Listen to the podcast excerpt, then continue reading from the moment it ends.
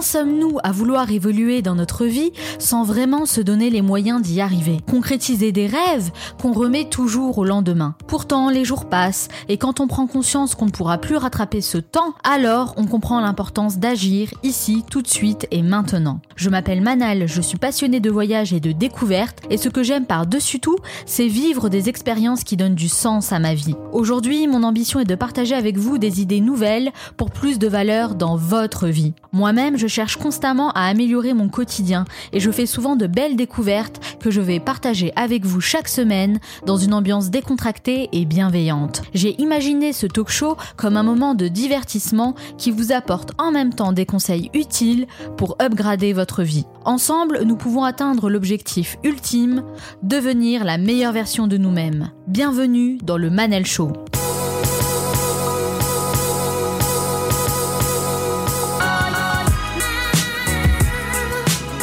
Le Manal Show, c'est votre capsule inspirante pour devenir la meilleure version de vous-même. Chaque semaine, je reçois des invités aux horizons différents et aux parcours inspirants qui partagent leurs conseils et leurs expériences. En plus du podcast, je vous envoie du contenu exclusif par mail, mes meilleures découvertes que je souhaite partager avec vous, et pour les recevoir, il vous suffit de vous abonner directement à ma newsletter sur le manalshow.com. Dans cet entretien, j'ai rencontré Pascal Legrand, un expert en coaching et en formation avec plus de 30 années d'expérience derrière lui. On parle de PNL, programmation neurolinguistique, de personnalité, de communication et plein d'autres sujets passionnants qui vont nous aider à mieux nous connaître pour améliorer nos relations avec les autres. Pascal Legrand est une référence dans son domaine. Il est sollicité par de grandes entreprises et même en étant aujourd'hui à la retraite, il continue de travailler par passion et par conviction. J'aurais pu passer encore des heures à lui poser des tas de questions et vous allez voir que ses réponses sont d'une grande richesse. Et comme Michael Jordan a dit, certains veulent que ça arrive, d'autres aimeraient que ça arrive et quelques-uns font que ça arrive. Cette émission dure 50 minutes et pas une de plus, alors soyez attentifs, faites partie de ceux qui font que ça arrive, passez à l'action. À l'heure où la technologie est omniprésente dans nos vies, lui, il a fait le choix de privilégier l'humain et toutes ses capacités. On peut dire qu'il est précurseur en France dans la notion de programmation neurolinguistique, communément appelée PNL, un concept passionnant qui permet de reprogrammer son cerveau de sorte à dépasser ses limites. Comment utiliser son potentiel et son intelligence pour connaître le succès, mieux communiquer et améliorer ses relations avec les autres C'est pour atteindre ces objectifs ambitieux que de grandes entreprises font appel à ses services comme Chanel, Total, le groupe Bouygues ou encore France Télévisions. Son parcours est impressionnant par la diversité et la qualité de ses activités. Conseil, coaching et même formation, il est une référence et affirme son style dans un domaine qui peut paraître complexe avec beaucoup de bienveillance bienveillance, de professionnalisme et d'humour qui font sa marque de fabrique. Avec 20 certifications et plus de 30 années d'expertise, il ne cesse de développer ses talents et partage généreusement de précieux enseignements en rédigeant plusieurs livres sur le développement personnel. Malgré un emploi du temps très chargé, il a accepté de répondre à mes questions. Pascal Legrand, bonjour. Bonjour. Merci d'avoir accepté mon invitation. C'est avec plaisir. Alors Pascal, pourquoi? Pourquoi vous faites ce que vous faites aujourd'hui? Ah, eh bien écoutez, je crois que la première réponse qui me vient, c'est la passion. Euh, je crois que c'est le fil conducteur, le fil rouge de ma carrière. Euh, la passion de rencontrer les gens, la passion de travailler avec des partenaires et la passion d'apprendre. Apprendre pour moi et apprendre aux autres. Oui, donc la passion, c'est hyper important, c'est vrai, mais je commence toutes mes interventions, toutes mes interviews en posant la question du pourquoi, parce que définir un objectif de vie, c'est essentiel. C'est ce que les anglo-saxons appellent le purpose. Vous, à quel moment vous avez décidé de vous lancer dans le développement personnel? Quel a été le déclic? Hmm, C'est une longue histoire. En fait, c'est une succession de hasards de rencontres et de, motivations cachées. Euh, c'est qu'après plusieurs années seulement que j'ai pris conscience de ce que je voulais faire. Euh, quand j'ai démarré ma carrière, j'étais intéressé, alors, en toile de fond, à la fois par l'enseignement et à la fois par la psychologie. Et euh, le hasard des rencontres euh, professionnelles et personnelles a fait que j'ai appris mon métier de formateur petit à petit avec des gens qui étaient rompus au métier.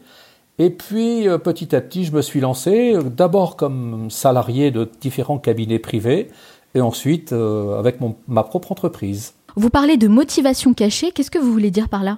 Hmm, Disons, pour moi, motivation cachée, je n'étais pas vraiment conscient de, ce que je voulais faire.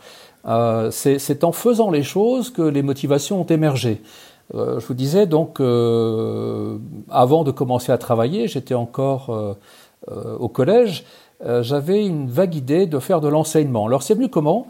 Parce que quand j'étais en terminale, l'organisation du collège prévoyait que nous puissions former des plus jeunes que nous, des, des, collègues de troisième, seconde ou première, et alors, bon, voilà, ça m'a beaucoup plu de faire ça. Et lorsque j'ai commencé à travailler, donc euh, l'histoire est fait que j'ai eu mon baccalauréat le 30 juin et que le 1er juillet j'étais à l'usine parce que mon papa m'avait dit c'est bien, tu es arrivé au bout de tes études, maintenant tu travailles. Alors quand j'ai commencé à travailler en usine, euh, loin de moi l'idée de faire de l'enseignement ou d'apprendre la psychologie. Et donc euh, bah, le hasard des choses a fait que j'ai rencontré mon patron de l'époque qui était euh, qui venait de découvrir une approche euh, révolutionnaire en France qui s'appelait l'analyse transactionnelle.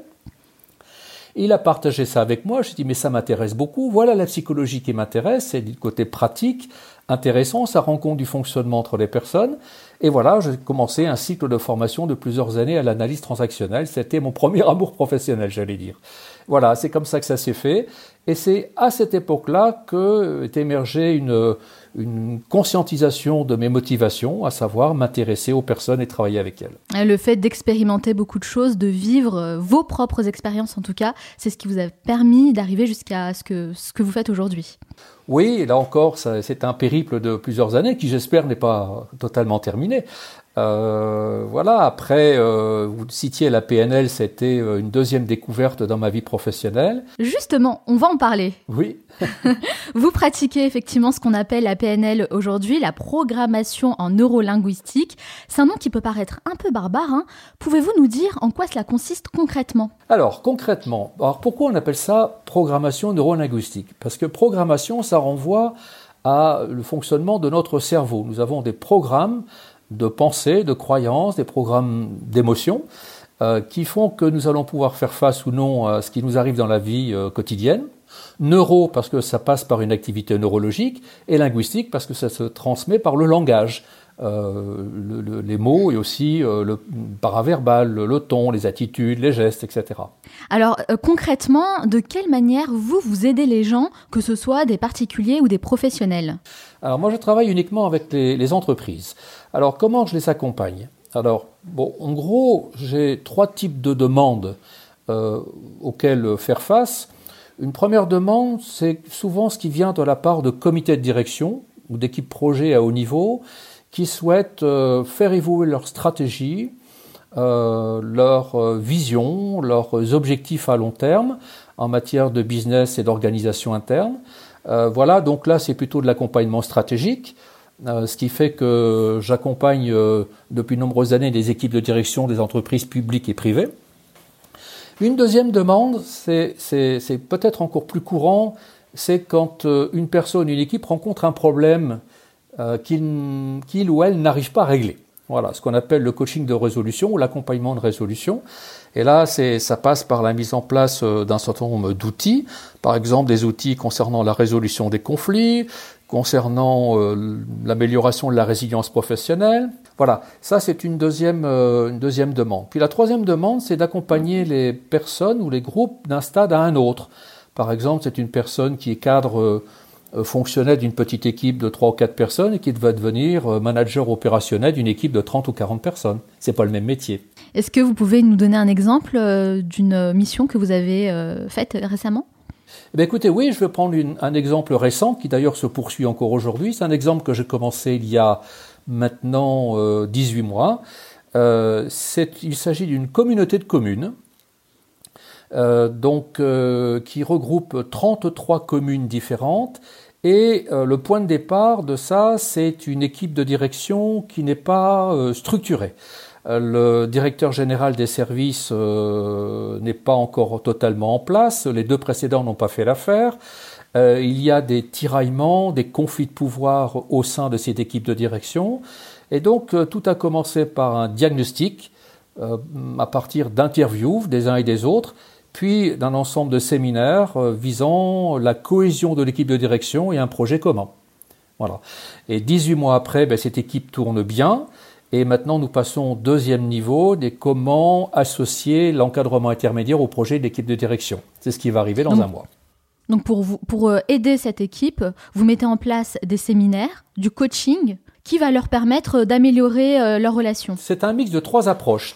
Ce que moi j'appelle accompagnement, c'est ça peut passer par euh, un diagnostic, donc des interviews qui permettent de recueillir les perceptions des gens sur la situation actuelle et sur euh, ce qu'il faudrait mettre en place pour que ça marche bien. Euh, ça passe par euh, des apports de techniques, donc des formations courtes et opérationnelles, et ça passe aussi par ce qu'on appelle couramment le coaching maintenant, c'est-à-dire faire en sorte que les personnes, les équipes s'appuient sur leurs ressources pour définir leur projet. Donc c'est un mix des trois. D'accord. Alors j'ai lu euh, en préparant cette euh, émission euh, à plusieurs reprises hein, sur le web que la PNL peut être considérée comme une technique de manipulation. Qu'est-ce que ça veut dire exactement manipulation? Tout dépend de savoir ce qu'on entend par manipulation. Tout le monde manipule. la PNL n'a pas attendu de, de, fonctionner pour que les manipulateurs commencent à exercer leur manipulation. Alors moi, je vais, je vais me reposer sur euh, ce qu'un de mes confrères euh, français euh, définit comme manipulation, il dit qu'il y a trois types de manipulation. Il y a la manipulation positive, c'est-à-dire qu'on va plutôt appeler l'influence, c'est-à-dire lorsque, par exemple, un père de famille explique quelque chose à son petit garçon que c'est important pour lui de se brosser les dents tous les soirs, c'est une forme de manipulation positive. quand il s'agit de poser de bonnes questions pour qu'une personne trouve ses réponses à un problème, on peut considérer que c'est la manipulation positive, parce que ça va dans le bon sens, c'est dans les intérêts du client, et de l'entreprise qui l'emploie. Après, vous avez une deuxième forme de manipulation qui est plutôt une manipulation négative. Vous savez, c'est l'histoire du pic-assiette qui va vous emprunter 50 euros, vous promettre que et jamais vous les rendra, ou c'est celui qui va vous inviter chez vous pour manger plusieurs fois dans la semaine en vous évitant que, en, vous, en vous, en vous expliquant qu'il a des difficultés de ceci ou cela. Euh, voilà, c'est des manipulations de pouvoir dans les entreprises, les jeux d'influence, etc., qu'on rencontre dans toute structure. Et puis, il y a une troisième type de manipulation qui est une manipulation extrêmement dangereuse et toxique. Ce que mon confrère appelle les manipulateurs, c'est euh, ah. la personne qui euh, cherche à détruire l'autre. C'est typiquement le pervers narcissique dans l'entreprise qui cherche à appuyer son pouvoir en détruisant les autres. Voilà. Alors, euh, je dirais, euh, peut-être ça choquera certains de mes auditeurs, que je me considère comme un manipulateur positif, c'est-à-dire que j'emmène les personnes vers euh, les objectifs qu'elles se sont fixés dans son intérêt, voilà. Oui, il y a un côté bienveillant pour aider l'autre en fait à atteindre son objectif. tout est une question d'éthique et de déontologie. Si on a une éthique, une déontologie positive, si le contrat est très clair entre vous et le client, alors on va plutôt parler de manipulation positive et d'influence. Et vous, quels sont les problèmes récurrents que vous rencontrez? Au jour d'aujourd'hui, et c'est ma passion, c'est euh, la difficulté qu'ont les équipes à travailler ensemble. Pour diverses raisons. Parce que les équipes sont constituées de personnalités différentes et que les gens ne sont pas toujours euh, conscients de ce sur quoi reposent les différences. Hein. Vous avez par exemple des personnes qui fonctionnent à la pensée logique et factuelle, vous avez des autres qui fonctionnent au système d'opinion, vous avez des autres qui fonctionnent à l'action ou aux émotions. Et tout ce petit monde-là, très complémentaire, a de la difficulté à travailler ensemble. Donc euh, en s'appuyant sur euh, des techniques euh, de communication comme process communication par exemple, ça permet aux gens de prendre conscience des différences et d'apprendre à travailler ensemble avec leurs différences. Ça, c'est une première difficulté. Et la deuxième difficulté que je rencontre souvent, c'est la gestion, ce qu'on appelle des conflits, c'est-à-dire les désaccords, les malentendus, les tensions qui existent dans toute équipe et qui ne sont pas bien gérés. Et du coup, ces malentendus mal gérés euh, se transforment en conflits. Voilà. Et puis une troisième catégorie euh, de problèmes, mais qui est plus euh, une histoire de psychologie ou de psychopathologie, ça peut être des managers, certains managers, certains dirigeants qui ont des problèmes personnels, euh, de déséquilibre personnel, à la limite de la pathologie, qui peuvent conduire les groupes aux échecs. Quels sont les différents types de personnalités qui existent? Alors, si on prend euh, comme cadre de référence euh, un outil comme Process Communication ou un autre outil qu'on appelle comme Colors, Ce sont des modèles basés sur six types de personnalités, en sachant aucun de ces six types n'est ni meilleur ni pire qu'un autre, et que nous sommes un montage nous-mêmes des six types, avec des choses euh, stables pour toute la vie et des choses qui peuvent évoluer avec euh, les tranches de vie ou les difficultés euh, de stress importants que nous rencontrons dans l'existence. Voilà, donc chaque type de ça, personnalité. Ça, ça m'intéresse beaucoup, beaucoup. vous pouvez nous dire quels sont ces six types de personnalités, justement? Bon, écoutez, oui, avec plaisir. D'accord. Écoutez, on va parler, par exemple, si on prend comme cadre de référence la process communication, on va parler des types empathiques. Ce sont des gens compatissants, chaleureux, sensibles, qui sont tournés vers la relation. Et puis, ma foi, ce sont des gens qui ont comme idée que si les relations sont bonnes, on fera du bon travail. Donc, ce sont des gens qui, qui ont comme cadre de référence les émotions, les sentiments, les ressentis. Euh, ensuite, vous avez un autre type de personnalité qu'on appelle le type penseur. Ce sont des gens qui sont organisés, logiques, responsables, très bosseurs. Et euh, l'idée sous-jacente de, de ce type de personnalité, c'est si on a une bonne organisation, si les gens sont compétents, alors nous atteindrons les objectifs. Donc ce sont des gens qui sont des, des, des esprits cartésiens et logiques et qui cherchent à, euh, à travailler d'une façon rationnelle. Après, vous avez un troisième type de personnalité qu'on appelle le type persévérant. Dans, le, cadre de référence process communication, ce sont des gens qui sont observateurs, consciencieux, dévoués, très attachés à des, à des convictions, à des opinions fortes. Et l'idée des types persévérants est que pour faire du bon travail, il faut avoir des valeurs partagées, il faut être reconnu pour euh, ses convictions et être missionné.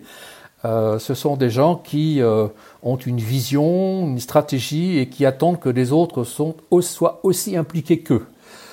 Un quatrième type de personnalité qu'on appelle le type imagineur, ce sont des gens calmes, dévoués, euh, tranquilles, qui ont une vision globale de la situation et qui fonctionnent bien quand ils reçoivent des directives claires et ensuite qu'on leur laisse du temps et de la tranquillité pour fonctionner à leur propre rythme. C'est typiquement le profil euh, de l'expert euh, dans les, les, fonctions support ou le chercheur, par exemple. D'accord. Euh, ce ne sont pas des gens qui sont de grands communicateurs, mais quand on sait s'adresser à eux, on a souvent de bonnes idées nouvelles pour faire avancer l'équipe. Après, vous avez un promoteur. Alors, ce sont des gens qui sont très tournés sur l'action. Le résultat immédiat, ce sont des gens qui fonctionnent à l'adrénaline, qui aiment bien le défi, le challenge, la compétition. On va les trouver beaucoup dans les forces commerciales offensives, dans les gens qui font du développement.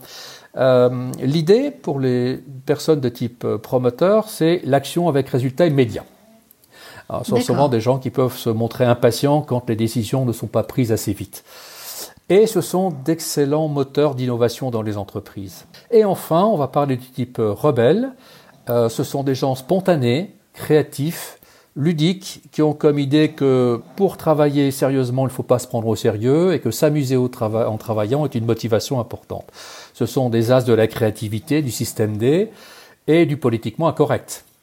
Voilà, donc nous sommes un montage de ces types de personnalités avec une dominante que nous allons appeler la base en process communication et une motivation actuelle qu'on va appeler la phase. Merci beaucoup, mais vraiment, je le disais, euh, moi, euh, ça me passionne vraiment cette notion de personnalité. J'ai plusieurs questions à vous poser à ce sujet. La première, c'est est-ce que toutes ces personnalités peuvent cohabiter ensemble ou pas? Oui et non.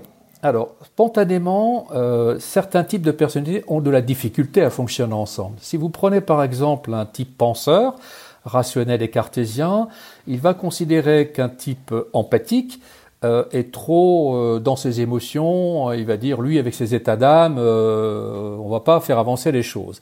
Et puis bah, le type empathique va trouver le type penseur trop froid et distant, ne parlant que de travail et pas suffisamment relation. Alors voilà, au premier abord, il peut y avoir un choc des contrastes, et pourtant, si on apprend aux gens à expliquer comment l'autre fonctionne, alors ils seront remarquablement complémentaires. Alors le fait qu'il y ait ces six euh, types de personnalités, est-ce que c'est ça qui fait, euh, génère la plupart des conflits entre les gens? Alors les conflits euh, ont plusieurs origines. si on prend des conflits d'origine relationnelle, oui, les types de personnalités ou les différences entre les types de personnalités peuvent générer des conflits ou des malentendus. Et il peut y avoir des conflits d'origine organisationnelle, si par exemple euh, les objectifs ne sont pas bien définis, si les missions des autres, des uns et des autres ne sont pas bien définies, ça peut générer aussi des conflits. Bah, d'une façon générale, euh, euh, je dirais que tout n'est pas psychologique. Il y a aussi des choses purement matérielles. Si quelqu'un, par exemple, n'a pas les moyens pour travailler ou l'outillage pour travailler, ça va aussi générer des conflits. Donc, comme disait Sigmund Freud lui-même, tout n'est pas psychologique. Mais justement, pour pouvoir améliorer les relations avec les autres, il faut d'abord se connaître soi-même. Comment chacun, à notre niveau, on peut déterminer quel type de personnalité on est? Alors, oui, je suis d'accord sur le fait que tout progrès d'une personne ou d'une équipe passe par la conscience de soi. La conscience de soi amène la gestion de soi et donc l'amélioration des relations. Euh, pour permettre, euh, la, prise de conscience de qui nous sommes, et euh, à ce moment-là, on va dire que pour réussir, c'est important de, s'accepter comme nous sommes, et non pas comme nous devrions être, nous pensons être.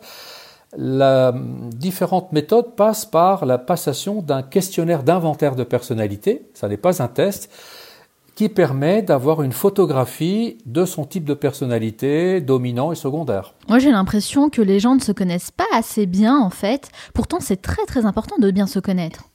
Oui, oui, c'est souvent, euh, bah, quand je, me souviens de différents exemples euh, que j'ai en tête récents, vous avez des personnes qui ont déjà réfléchi sur eux, qui ne sont pas surpris des résultats de l'inventaire de personnalité, et souvent l'inventaire de personnalité permet de, mettre des mots sur ce que la personne avait déjà euh, pressenti ou analysé.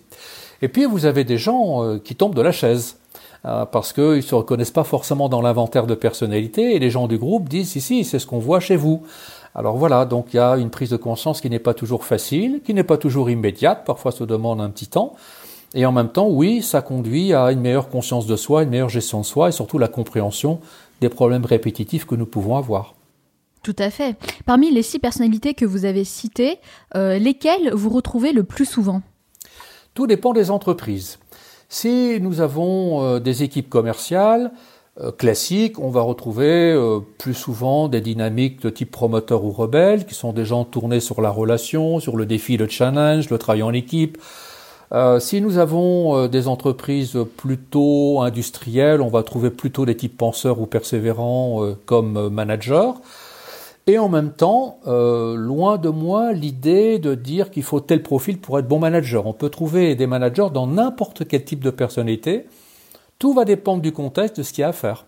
Moi, j'ai quand même, euh, je me pose cette question. Je me dis, est-ce qu'on peut être euh, les six types de personnalités en même temps, ou du moins avoir une personnalité qui prend le dessus selon les situations qu'on vit dans sa vie? En effet, nous sommes un mix des six types de personnalités. Nous avons les six, et avec une quantité différente à un moment T.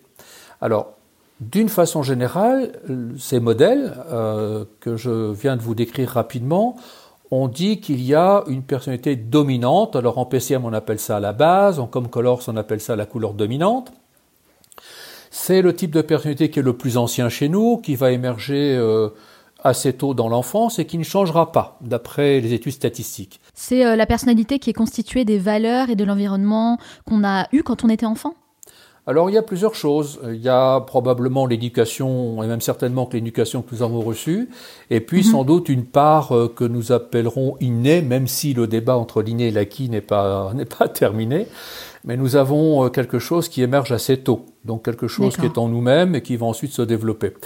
Et puis, après, il va y avoir des changements, parce que hum, les sources de motivation peuvent changer avec les choses de la vie, et ça va être la motivation qui euh, nous donne envie de nous lever le matin, et lorsque cette motivation n'est pas satisfaite, on va avoir l'explication des comportements sous stress, donc des comportements négatifs. Prenons un exemple. Si vous avez par exemple un type penseur qui a besoin d'être reconnu pour son travail, pour ses compétences, euh, pour la structuration, notamment la structuration du temps, s'il n'a pas satisfaction de ce besoin euh, en entreprise, alors probablement on va avoir apparaître euh, d'une façon quasi automatique des comportements de perfectionnisme, inconscient, avec l'idée que bah, si j'en fais encore plus, comme ça, enfin, ils vont me reconnaître dans mon travail. Vous voyez, c'est typiquement dans le film Les Petits Mouchoirs, la personne qui passe la tondeuse le dimanche matin alors que tout le monde a envie de faire la grasse matinée. Puis si ce perfectionnisme ne donne pas les résultats, alors peut-être qu'on verra le type penseur se sentir frustré de ne pas être reconnu et attaquer les autres qui, de son point de vue, ne travaillent pas assez bien et assez vite, ou ne sont pas suffisamment organisés.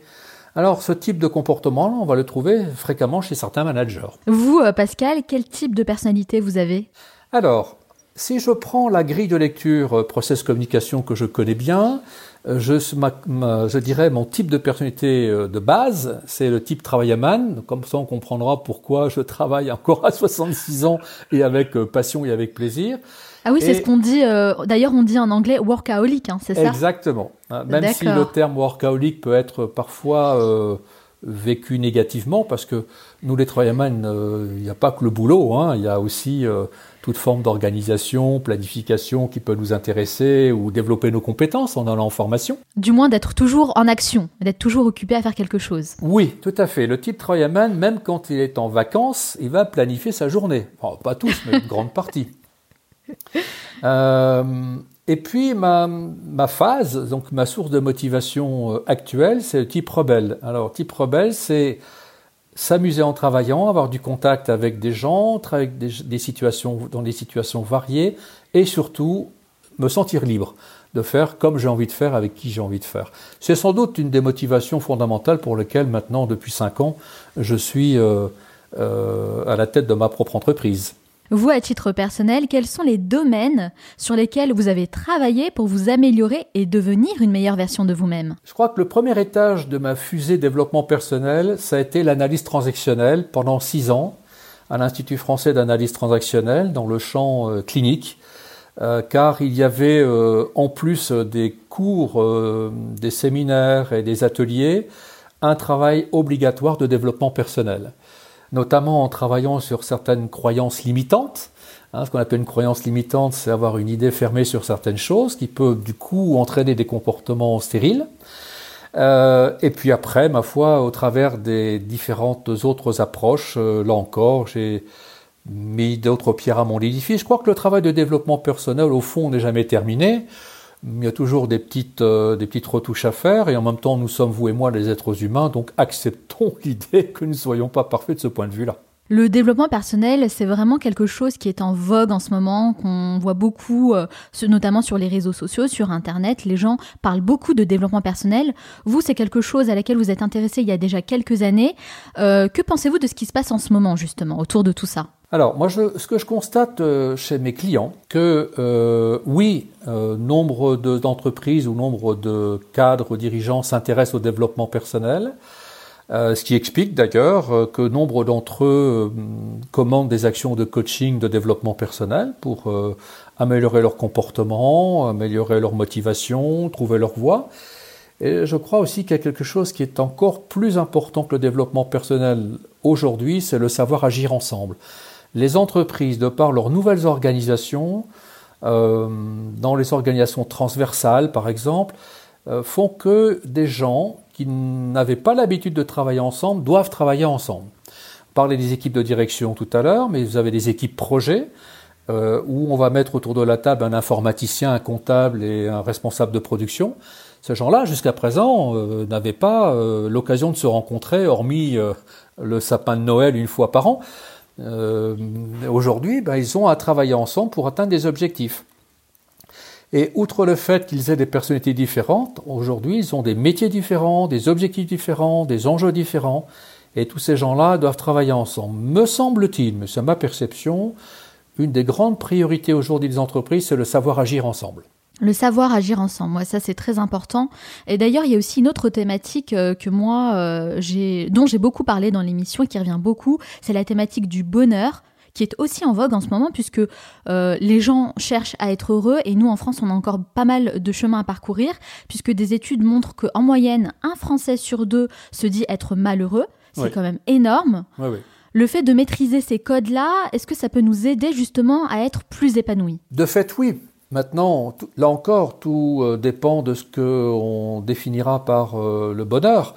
Je crois que si euh, les gens arrivaient à donner un sens à leur vie au travers de leur activité professionnelle, si leur activité professionnelle pouvait répondre à nourrir leurs propres besoins psychologiques en plus des besoins matériels, et surtout à euh, ne pas laisser les conflits s'envenimer, parce que je crois que ce qui aujourd'hui génère beaucoup de stress et de malheur au travail, hein, ou de, de non-satisfaction, c'est les conflits non gérés. Les conflits, les relations avec les autres, ça c'est vraiment très important. Comment, euh, quelles sont les habitudes que nous, nous devons adopter chacun à notre niveau pour améliorer nos interactions avec les autres, d'ailleurs que ce soit dans la sphère privée comme dans la sphère professionnelle? Alors, toute personne a, alors ça c'est des, études qui ont été euh, réalisées ces dix dernières années, ont ce qu'on appelle des, en nous-mêmes, nous avons des comportements constructifs et des comportements destructifs. Destructifs, oui. Qu'est-ce qu'on mhm. appelle un comportement constructif euh, Les chercheurs euh, en université en ont délimité 6 ou 7. Euh, ce sont des comportements qui nous permettent soit d'éviter que le conflit s'envenime, parce qu'il y a des degrés de conflit, soit de trouver des solutions au conflit. Exemple de comportement constructif, savoir temporiser, ne pas savoir réagir à chaud et s'emballer ou voilà, et prendre du temps pour réfléchir avant de, proposer quelque chose à son interlocuteur. Nous avons aussi en nous-mêmes des comportements destructifs. Euh, ce sont des comportements qui, euh, à l'insu de notre plein gré, euh, dirait le coureur cycliste bien connu, font que les conflits vont s'envenimer ou perdurer. Et puis, il y a un troisième paramètre que les chercheurs ont fait apparaître, ce sont les déclencheurs de conflits, ce que les Américains appellent les hot buttons, les boutons rouges, on appuie dessus et c'est parti. Je crois que une personne a besoin, là encore, il existe un test qu'on appelle le Conflict Dynamic Profile, euh, qui permet d'avoir une photo à un moment donné de ses comportements constructifs et destructifs et de ses déclencheurs de conflits. Je crois que si il n'y a pas beaucoup d'entreprises, au fond, qui ont permis aux managers, aux commerciaux de savoir développer leurs compétences conflits. Euh, alors que 80-85% des gens sont confrontés au conflit. Et ça peut générer, comme vous disiez tout à l'heure, de la souffrance au travail. Quels sont les principaux blocages que vous avez constatés dans la majorité des cas? Bah, On peut prendre par exemple des personnes qui euh, travaillent au quotidien sans savoir pourquoi. Le fameux pourquoi. Où est-ce qu'on va? Euh, Pourquoi on y va? Donc vous avez des gens qui travaillent le nez dans le guidon et ne savent pas vraiment pourquoi ils le font. C'est une source d'usure, de, fatigue, euh, de stress. Et puis, quelque chose qui est très fréquent dans les entreprises, c'est la charge de travail. Euh, la pression euh, de la concurrence, la pression des fournisseurs, la pression des délais, la pression de l'administration. Voilà, bon, là aussi, ça, génère des difficultés de vie au travail. Tout ça, ce sont vraiment des éléments très importants que j'ai moi-même vécu hein, en étant en entreprise.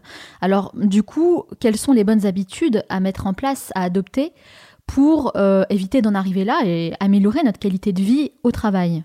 Alors je mettrais en numéro un la notion de cohésion d'équipe, c'est-à-dire euh, le fait que l'équipe partage, euh, bah, je dirais, l'objectif qu'elle doit atteindre, les moyens qu'il doit y avoir pour mettre en œuvre. Moi j'ai une phrase que je cite souvent quand je travaille avec des équipes de direction, je leur dis, vous, les équipes de direction, votre travail c'est de donner la direction et puis de dire quelle est votre vision et quels sont les grands objectifs. Et ensuite, ma phrase euh, un peu brute de fonderie, c'est foutez la paix aux opérationnels. Laissez donc les opérationnels définir la meilleure organisation qui soit pour atteindre les objectifs. Ce qui va générer de la confusion des gens, c'est quand les équipes de direction se mettent à vouloir tout organiser. Alors que les gens sur les postes de travail sont des gens expérimentés et intelligents, et si on leur laisse la possibilité de définir eux-mêmes l'organisation et les méthodes pour le faire, en général, on a de très très bonnes surprises dans les résultats. Même si on a, je le disais, beaucoup de chemin à faire à ce niveau-là, bon, on constate quand même euh, une évolution parce que on commence euh, à beaucoup plus en parler. Euh, c'est vraiment des thématiques qui intéressent de plus en plus les gens. Est-ce que vous, vous constatez un changement plutôt positif? Est-ce que vous êtes optimiste là-dessus? Hmm. Alors, ça sera sans doute un optimisme réaliste. Euh, l'optimisme est une, est une qualité euh, chez un consultant et aussi un dirigeant, mais un optimisme réaliste. Euh, je crois que ce qui se passe aujourd'hui dans les entreprises dépasse le développement personnel. Il y a aussi des contraintes économiques internationales, des législations européennes contraignantes qui font que nous devons nous adapter et nous, les entreprises doivent s'adapter au changement. C'est quelque chose qui aujourd'hui est prioritaire, l'adaptation. Il y a un de mes confrères euh, qui euh, est enseignant-chercheur à l'école de management de Grenoble, qui a développé un concept il y a une dizaine d'années très intéressant, qu'il appelle l'agilité des organisations. Il définit l'agilité des organisations comme la capacité à anticiper comme la capacité à innover et la capacité à coopérer.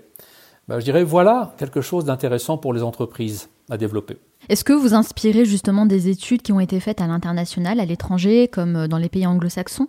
Oui, c'est un grand classique, euh, de, je dirais, de, de, regarder comment nos confrères et amis anglo-saxons euh, procèdent. Euh, moi, j'ai eu l'occasion de travailler de nombreuses années avec des enseignants-chercheurs aux États-Unis. Euh, également des, gens très performants au, Canada. Et j'ajoute que en France, nous avons aussi des gens de très grande qualité qui font des recherches dans les universités françaises ou des grandes écoles de commerce. Nous avons d'excellents sociologues en France. Peut-être que les Américains ont parfois d'excellents psychologues. Nous avons d'excellents sociologues. Je crois que c'est intéressant de prendre ici ou là des choses intéressantes et de pas, euh, je dirais, de pas retenir qu'un qu'une seule méthode, qu'un seul outil. Moi, je suis un ardent défenseur de la pluridisciplinarité. Voilà pourquoi je me suis formé dans une vingtaine d'approches aujourd'hui. Et je pense qu'il y en a encore d'autres qui m'intéressent parce que je suis quelqu'un de gourmand. Je crois que, voilà, si on a comme seul outil un marteau, c'est fou le nombre de choses qui ressemblent à des clous. c'est vrai. En tout cas, c'est une belle image. Quelles sont les personnes qui vous inspirent? Les dirigeants. Parce qu'aujourd'hui, pour être entrepreneur, il faut un sacré courage que certains appelleront euh, peut-être euh, du culot ou euh, de l'inconscience. Il faut un sacré courage pour aujourd'hui créer son entreprise. Et donc, moi, les dirigeants qui ont ce courage-là, qui arrivent à obtenir des résultats dans la durée, avec les gens et pas contre les gens, moi, ces gens-là m'inspirent beaucoup. Justement, on a beaucoup d'entrepreneurs qui nous écoutent, hein, qui écoutent le Manal Show. quels conseils vous pourrez leur donner? Quand je travaille avec des entrepreneurs, je leur dis assez souvent que c'est important pour eux de développer leur résilience en environnement professionnel. La résilience, c'est la capacité à faire face au stress, c'est la capacité à savoir se relever après un échec ou une non-réussite et savoir anticiper euh, la prochaine qui va arriver. Je crois qu'un dirigeant, euh, pour tenir sur ses deux jambes d'une façon durable, doit euh, vraiment prendre soin de lui ou prendre soin d'elle et développer sa résilience, sa capacité à faire face à tout ça. Donc la résilience me paraît être important. Il y a une deuxième chose, c'est tout dirigeant de par ses décisions génère des conflits. Donc cette capacité à anticiper les conflits, à les gérer et à faire en sorte que les gens différents travaillent ensemble, ça serait mon deuxième conseil. Et le troisième conseil, c'est de soigner ses, comment dirais-je, ses talents d'entrepreneur. Là encore, les études récentes on fait émerger euh, des caractéristiques typiques chez les entrepreneurs ou chez les intrapreneurs. Ça se fait de plus en plus, oui, en effet. Et je crois que le boulot d'un entrepreneur, c'est pas de décourager les gens qui ont un profil d'intrapreneur. Il y a de la place pour tout le monde. Quelquefois, les, chefs d'entreprise veulent être euh, les seuls à diriger. Je crois qu'ils peut-être ils ont à travailler, à mieux travailler en équipe. Mon père, qui était manager de très nombreuses années, me disait souvent un bon manager, c'est celui qui sait s'entourer. Donc voilà un conseil intéressant à donner aux entrepreneurs, de savoir bien s'entourer avec des gens qui ont des compétences différentes et des profils de personnalité différents. Vous faites beaucoup de choses, euh, Pascal. Vous faites du coaching, du consulting, de la formation et vous êtes même co-auteur de plusieurs livres. Alors comment vous arrivez à organiser votre temps? C'est quoi la journée type de Pascal Legrand? Alors cette journée type a beaucoup évolué ces temps derniers. Parce que euh, moi maintenant je suis euh, retraité, actif et retraité avant tout, c'est-à-dire que j'ai profité de l'âge euh, de mes 61, presque 62 ans pour euh, prendre ma retraite officielle. Et puis, euh, du coup, parce que quand j'étais salarié de cabinet conseil, c'était des, des, journées très longues, des semaines très longues. Dans notre métier de formateur consultant, indépendant ou salarié, c'est souvent un métier où il faut trouver ses propres clients il faut organiser ses missions, il y a une partie aussi administrative dont il faut s'occuper, c'est très vite des semaines de 70-80 heures.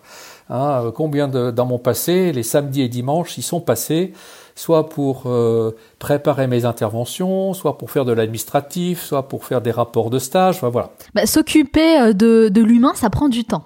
Euh, oui, mais non, ce n'est pas uniquement l'humain, c'est de faire euh, bouillir la marmite. Quand vous êtes salarié d'un cabinet conseil, vous avez des objectifs commerciaux à atteindre, et puis votre patron vous attend au tournant. Alors vous êtes peut-être euh, sur le le champ du développement personnel, mais il faut que ça soit du développement commercial commercialisé. Voyez-vous ce que je veux dire? Quelquefois, vous avez des consultants qui enseignent des techniques, euh, des choses qu'ils ne vivent pas eux-mêmes dans leur propre entreprise. Bref, et alors, euh, quand ceci a changé, alors j'ai réorganisé complètement mes priorités. Aujourd'hui, je dirais par rapport à ce que je faisais avant, c'est peut-être du mi-temps, à peu de choses près. Donc au lieu de faire 120, 130 jours d'intervention par an, aujourd'hui c'est plutôt une soixantaine. Et avec ce luxe extraordinaire de pouvoir choisir mes clients et mes missions. Donc ma semaine type, c'est peut-être aujourd'hui deux journées, trois journées d'intervention euh, en entreprise. Et le reste du temps, ce sont des lectures, de la recherche, de la formation et des loisirs. Profiter de la vie. Vous savez, moi j'habite euh, en Touraine et on fait des rencontres passionnantes dans les petits bistrots.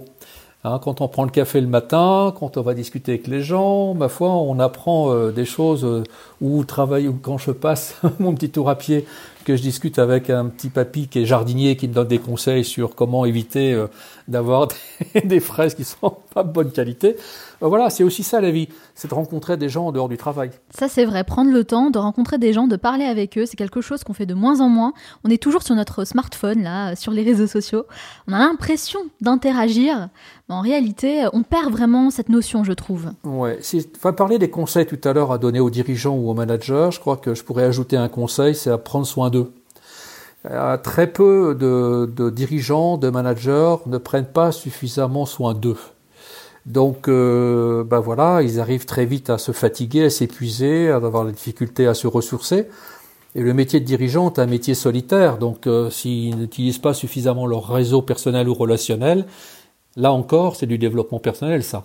Ça, c'est vrai que c'est un excellent conseil euh, qu'on ne cessera jamais de répéter. Prendre soin de soi, c'est vraiment hyper important. Et ne pas attendre justement la retraite pour pouvoir faire des choses qu'on aime. Absolument. J'ai un conseil que je donne vous souvent confirmez. à mes clients en développement personnel ou en coaching, je leur dis, écoutez, prenez un rendez-vous une fois par semaine avec vous-même et faites ce qui vous fait plaisir, en sachant que ce rendez-vous est un rendez-vous prioritaire et qu'il n'est pas à déplacer. Alors chacun le place où il veut, mais c'est dans la semaine, une heure, deux heures, une demi-journée maximum, rendez-vous avec soi-même et je fais ce qui me fait plaisir. Voilà une bonne façon de se ressourcer. Excellent, excellent. Ça, c'est vraiment quelque chose qu'on conseille euh, de faire à tout le monde. Moi-même, hein, je, l'avoue, je suis mauvaise élève. Euh, je le fais pas toujours parce qu'on est toujours pris par euh, voilà le travail, tout ce qu'on doit faire. Et quand je le fais pas, je le ressens beaucoup. Hein. J'ai une baisse d'énergie, le moral qui descend un peu. Le fait de prendre rendez-vous avec soi-même, bah, c'est primordial. Et écouter son corps, parce que là encore, euh, je vous parlais de résilience en environnement professionnel là tout à l'heure. Il y a un des sept paramètres importants dans la résilience en environnement professionnel, c'est rester en bonne santé. L'alimentation, le sommeil et l'activité physique. Ben voilà, c'est important de prendre soin de soi. Juste avec des petites choses simples, c'est avec des choses simples qu'on a, on a souvent de bons résultats. Lorsque vous regardez votre parcours, est-ce que vous êtes plutôt satisfait de ce que vous avez fait? J'ai mis du temps parce que je suis un perfectionniste, j'ai mis du temps à l'admettre. Et je dois dire qu'aujourd'hui, depuis quelques bonnes années maintenant, oui. Et si c'était à refaire, je ferais la même chose. J'ai cette chance extraordinaire d'avoir pu choisir, avec le hasard des rencontres, je le disais tout à l'heure, d'avoir pu faire un métier qui me plaît. C'est un métier qui me ressource. Quelquefois, le fait de pratiquer mon métier, c'est aussi bon que d'avoir un loisir, tellement c'est passionnant. Voilà, euh, si, vous arrivez, euh, les auditeurs ici qui nous écoutent, à faire un métier qu'ils aiment, alors c'est extraordinaire, ça donne du sens à sa vie. Une fois qu'on sera amené à passer à autre chose, eh bien, euh, il faut savoir se retourner et dire, alors, est-ce que je suis content de ce que j'ai fait? Pour moi, la réponse est oui. Et avec l'expérience que vous avez, quel conseil vous donneriez au Pascal Legrand à l'âge de 20 ans? Hmm. De soigner ses amis. Ses amis. La famille, bien sûr, mais ses amis. Ah, l'amitié, la véritable amitié, moi j'ai des amis de 40 ans. Euh, soigner ses amis, quelquefois l'activité professionnelle fait qu'on délaisse euh, la famille et les amis. Euh, si j'avais un conseil à donner à Pascal Legrand à 20 ans, je dirais garde tes amis.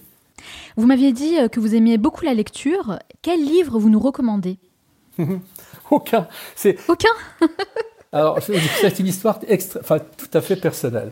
Ce que, ce que je, je, fais depuis des années, c'est que quand je choisis un livre, je musarde. Je n'ai pas d'idée de, ce que, de ce que je vais acheter comme livre. J'ai un de mes amis et confrères qui me disait quand euh, la vie euh, ne va pas bien, il faut savoir écouter les signes.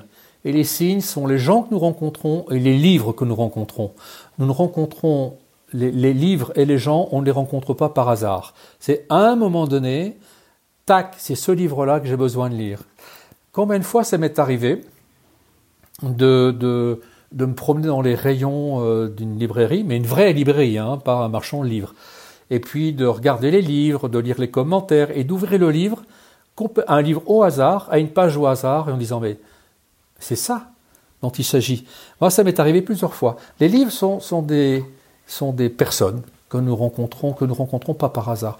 Donc voilà, après, euh, bon, euh, c'est se laisser aller à la découverte de, livres. Ça peut être un bon roman, ça peut être un classique, ça peut être euh, un livre de réflexion, ça peut voilà, soit que il y a un de mes maîtres à penser euh, il y a très longtemps qui, qui s'appelle qui s'appelait Fritz Perls, qui est un spécialiste américain du développement personnel, disait la chose suivante euh, je ne suis pas en ce monde pour répondre à tes attentes, tu n'es pas en ce monde pour répondre aux miennes.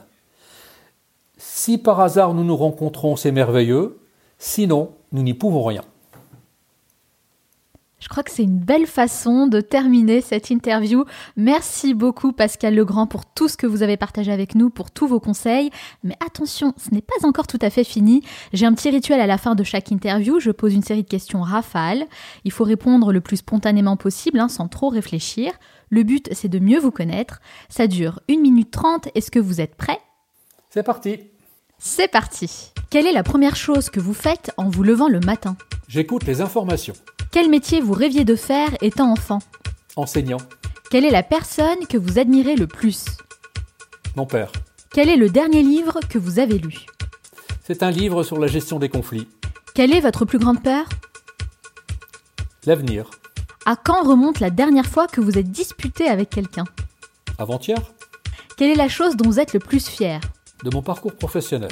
Quel animal vous représente le mieux? Le bulldog anglais. Quelle application utilisez-vous le plus? LinkedIn. Quel est l'endroit où vous aimez aller pour vous ressourcer? Au bord de l'Indre. Quel est votre film ou documentaire préféré? La ligne verte. Quelle est la chose à laquelle vous croyez et que les autres considèrent comme une folie? Je crois à l'entreprise humaine, à taille humaine. Quel a été le moment le plus marquant de votre vie? Le jour où j'ai posé mes fesses sur un coussin à l'Institut français d'analyse transactionnelle. Quel est votre plus grand regret? De ne pas avoir suivi mon intuition plus tôt. Quelle est la tâche que vous avez tendance à remettre toujours au lendemain? Ma note de frais. Quelle est votre plus grande phobie? Je déteste les araignées. Selon vos proches, quelle est votre plus grande qualité? Un force de travail. Et selon vous, quel est votre plus grand défaut? De trop travailler. Quelle est la dernière chose que vous faites avant de dormir de me dire qu'est-ce que j'ai fait bien aujourd'hui. Merci beaucoup Pascal Legrand d'avoir répondu à toutes mes questions. Petit aparté, je confirme, La ligne verte, c'est un excellent film qu'on recommande à tout le monde. D'accord. Si on veut en savoir plus, euh, où peut-on vous retrouver? Oh, ben, Le mieux, c'est de me joindre à l'Institut Repère, où je suis euh, très souvent en intervention. Euh, donc, l'Institut Repère est à Paris, dans le 12e arrondissement. On trouve les coordonnées euh, très facilement sur Internet. D'accord, très bien, c'est noté. Merci encore. Je vous souhaite beaucoup de succès dans tous vos futurs projets. Merci, à bientôt j'espère. J'espère que cet entretien avec Pascal Legrand et tous ses conseils vont vous aider à mieux vous connaître, pour améliorer vos relations avec les autres et surtout gagner confiance en vous. Et n'oubliez pas, ne restez pas passif, passez à l'action. Si l'émission vous a plu, Rendez-vous dès maintenant sur Apple Podcast pour laisser 5 étoiles et abonnez-vous pour recevoir les prochains épisodes. Je compte sur vous. Nous, on se retrouve la semaine prochaine pour un nouvel épisode. D'ici là, on reste en contact sur la page Facebook du Manal Show. Ciao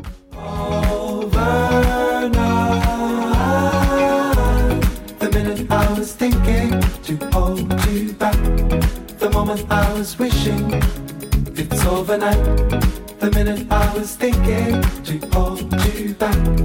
The moment I was wishing It's overnight. The minute I was thinking to hold you back. The moment I was wishing. It's overnight. The minute I was thinking to hold you back. The moment I was wishing. It's overnight. Slow down. Never.